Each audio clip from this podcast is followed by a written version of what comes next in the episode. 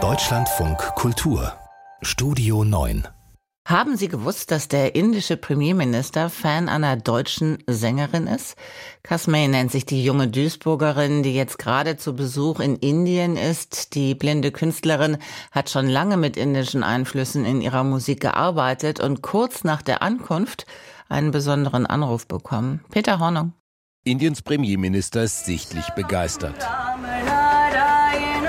Kasmei sitzt neben Narendra Modi und singt und der trommelt auf dem Tisch im Rhythmus des Songs.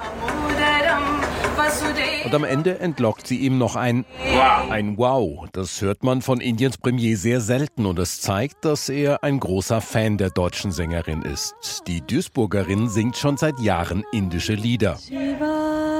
Doch erst jetzt ist sie das erste Mal in Indien, seit vergangenem Wochenende. I'm in India. Genauer gesagt im südindischen Bundesstaat Tamil Nadu. Genau da erreichte sie einen Anruf vom Amt des indischen Premiers, ob sie mittags zu einem Treffen mit ihm kommen wolle.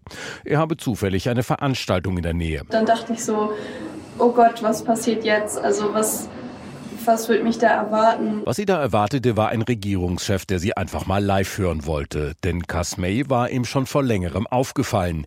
Eben weil sie als Deutsche Lieder aus Indien singt. Und das noch in zwölf verschiedenen indischen Sprachen. Ein Phänomen.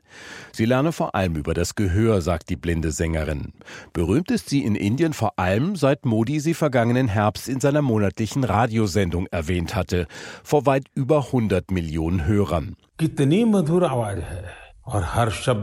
Was für eine süße Stimme. Durch die Emotionen, die sich in jedem Wort widerspiegeln, können wir ihre Liebe zu Gott spüren. Wenn ich verrate, dass diese melodiöse Stimme einer Tochter aus Deutschland gehört, werden Sie vielleicht noch überraschter sein. Der Name dieser Tochter ist Kasmei. Seither wächst ihre indische Fangemeinde stetig, abzulesen auch an den Followern ihrer Social-Media-Accounts.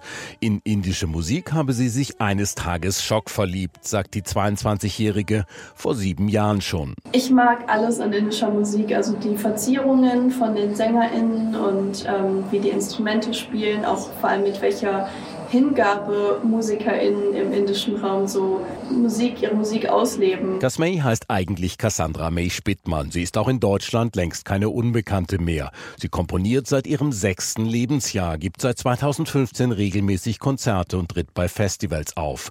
Inzwischen studiert sie in Köln Singer-Songwriter und ist regelmäßig auch bei Wettbewerben erfolgreich. Aber Indien hat es ihr eben angetan und sie sei Anhängerin des Hinduismus. Ich weiß aber auch, dass Indien ein Land ist mit sehr vielen unterschiedlichen Kulturen und genau das macht es halt auch aus. Deswegen hole ich mir da auch durchaus Inspiration von anderen Quellen. Vieles in Indien, sagt sie bei ihrem ersten Besuch, sei so, wie sie es sich vorgestellt habe. Nur eines habe sie nicht erwartet und fand es auch nicht so gut, dass man sich in vielen Autos hier nicht mal anschnallen könne. Irgendwann hat man so das Gefühl, man gewöhnt sich dran. So, also am Anfang hatte ich noch richtig Panik. Klar ist jedenfalls für die Duisburgerin, das hier wird nicht ihr letzter Besuch in Indien gewesen sein. Es gibt schon weitere Pläne. Them.